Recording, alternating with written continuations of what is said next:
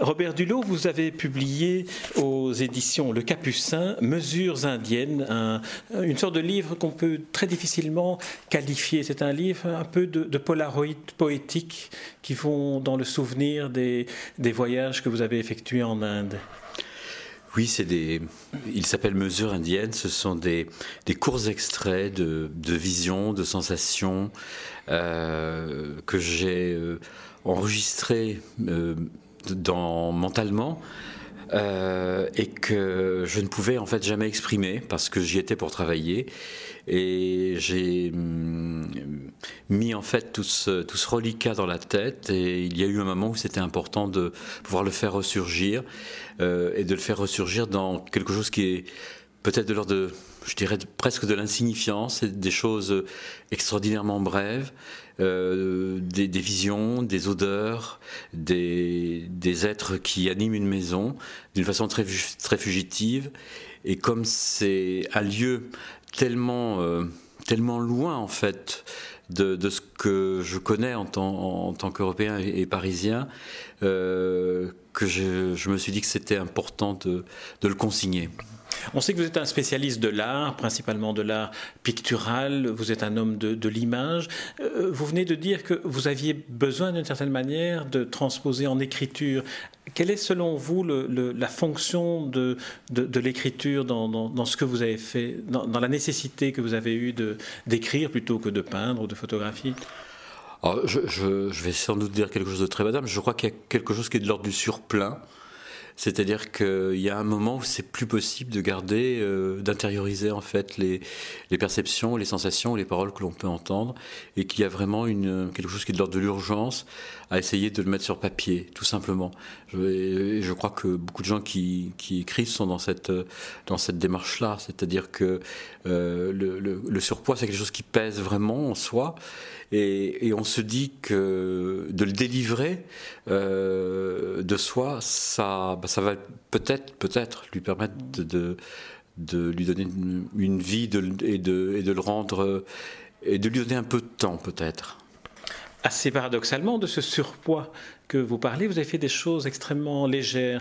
Les, textes que, que, vous avez réunis sous le, sous le titre Mesures indiennes se partagent effectivement en 19 ou 20 mesures, je ne sais plus, et chaque mesure évoque euh, des, des, images. Euh, autant que des sensations, des odeurs, autant que, que des bruits, une sorte d'environnement émotionnel de ce que vous avez vécu ou vu en Inde.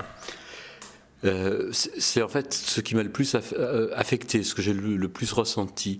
C'est-à-dire ce que je, je voulais essayer de, de retraduire, c'est vraiment des, des, demi-parenthèses, des choses qui sont dans, le, fugitif. La, la, femme qui le matin va se, va, va, se lever et, va faire son, son, rituel en mettant un peu, un peu, de, un peu, un peu, un peu de, de craie devant son seuil pour propicier la maison. C'est vraiment des, choses qu'elle fait instinctivement et qui prennent quelques secondes.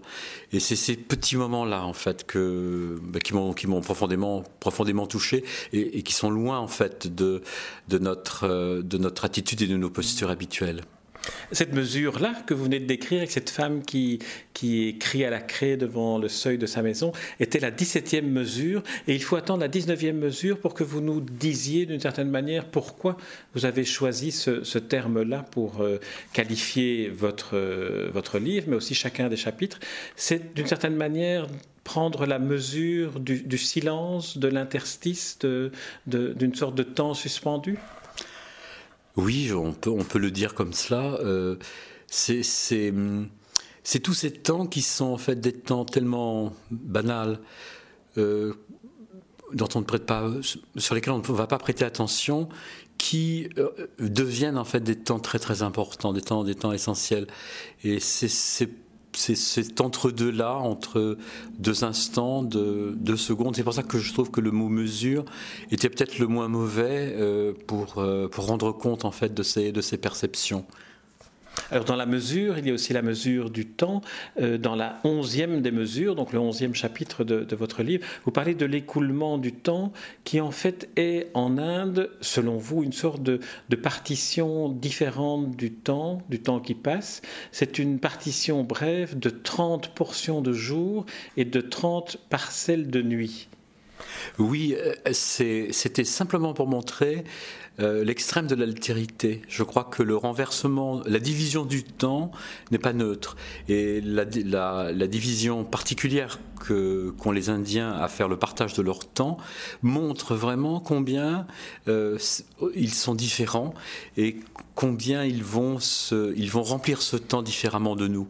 Et je crois que c'est un des critères euh, qui éclaire en fait une, culture. Il y a mille choses qui l'éclairent, mais c'est vrai que la façon dont on a d'organiser le temps, nous, notre temps est organisé depuis de longs siècles en, heures, en minutes. Là, les choses s'inversent. Euh, il y a en fait plus de temps qui est accordé et, c'est vraiment donner une, une, autre couleur en fait au quotidien ou euh, à la banalité du jour de, se, de cheminer en fait dans un temps qui est beaucoup plus parcellisé encore que le nôtre. Vous êtes allé très souvent en Inde. Qu'est-ce que euh, vous pourriez nous, communiquer comme sensation essentielle de ce que vous avez retenu? En quoi l'Inde vous a-t-elle transformé? Où, se trouve la, trace de l'Inde chez Robert Dulot Alors, je, je, je, dirais que l'Inde est peut-être le, pays le plus loin de nous. Euh, la culture indienne est certainement aussi la plus éloignée de, de, ce que nous savons, de ce que nous connaissons. Je crois que la fascination que l'on peut avoir euh, pour l'Inde, sans faire du tout d'angélisme, c'est cette extrême altérité. Je crois que ce que ce qui, est, ce qui nous touche, ce qui nous bouleverse, c'est d'être confronté en permanence à, euh, à, une culture, à des attitudes, euh, à des langues euh, qui sont vraiment très, très, très, très, très éloignées de nous. Et ce n'est pas pour dire que, comment dirais-je, que les Indiens, les Hindous ont plus, comment dirais-je, de relations avec, avec, avec la religion et avec la spiritualité. Et certes, ils l'ont, mais je crois que si l'on veut se reconnaître à travers la différence, je pense que l'Inde est certainement l'un des pays le plus, le plus riche pour cette confrontation-là. Est-ce que vous vous souvenez du moment où vous avez écrit ces mesures indiennes Lorsque vous étiez sur place, vous, vous recueilliez en quelque sorte des sensations et vous vous êtes dit à un moment donné, celle-là, je vais la retenir pour l'écrire. Comment ça s'est passé, l'écriture? Très simplement, c'était effectivement des petites prises de notes très, très, très brèves. J'ai retravaillé ça quand j'étais à Paris mais à partir de sensations, de, d'émotions, euh, mais euh, très ramassées euh, sous la forme d'un mot, d'une, simple expression, et puis ensuite de retravail à Paris. Alors, le, le, livre Mesure indienne est paru aux éditions Le Capucin. J'aimerais que vous nous expliquiez davantage ce que, ce que sont, ou plutôt ce qu'étaient les éditions Le Capucin. Ben, c'est, vraiment, enfin, c'est, c'est vraiment l'exemple d'une maison d'édition euh, qui a, comment dirais-je, souhaité publier à la fois des auteurs qui, qui étaient peu et en même temps de, grands auteurs, qui s'est battu pendant des années euh, pour, pour vivre et pour survivre et qui malheureusement a fait, comme on dit communément, faillite. Et ces éditions n'existent plus, mais... Euh, mais je voudrais ici enfin, rendre hommage au courage en fait de, de, cette maison d'édition et, et, puis dire aussi que quand une maison d'édition disparaît, eh bien c'est, quelque chose qui est, qui est de l'ordre du grave. Euh, la disparition d'une maison d'édition, c'est, c'est, un, un deuil, c'est un deuil puissant. Et, je crois qu'on survit à travers la littérature, à travers l'écriture, et on survit aussi à travers euh, ces, maisons qui sont, qui sont le relais entre, entre, le, entre l'auteur et le lecteur. Donc c'est, quelque chose de profondément triste de ne plus de voir, de voir une maison, une maison d'édition disparaître. Alors, le livre, en plus, euh, celui-ci, en tout cas Mesure indienne, est presque un, objet d'art aussi. C'est un livre qui est relié avec un, un, bout de corde, euh, pourrait-on dire, qui est imprimé en caractère bleu sur papier blanc presque, presque carré. Alors comment c'est, fabriqué? Et là, c'est à, l'esthète et à l'artiste que je m'adresse.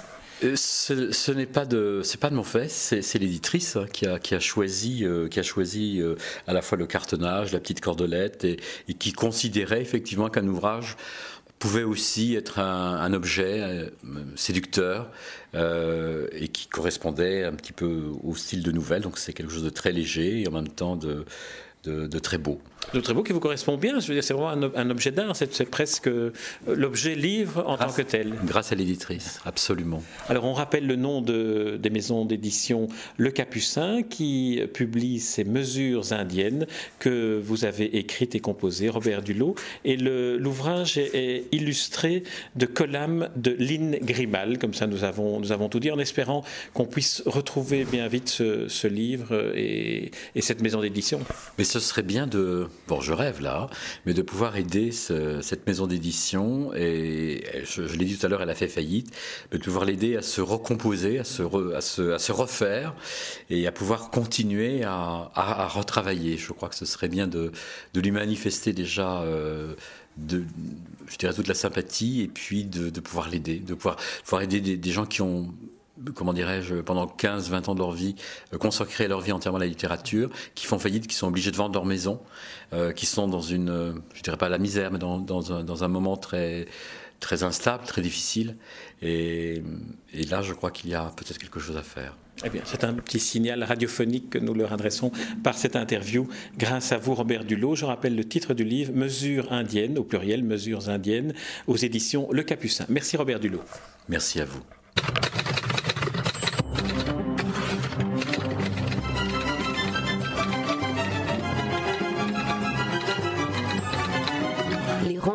d'Edmond Morel.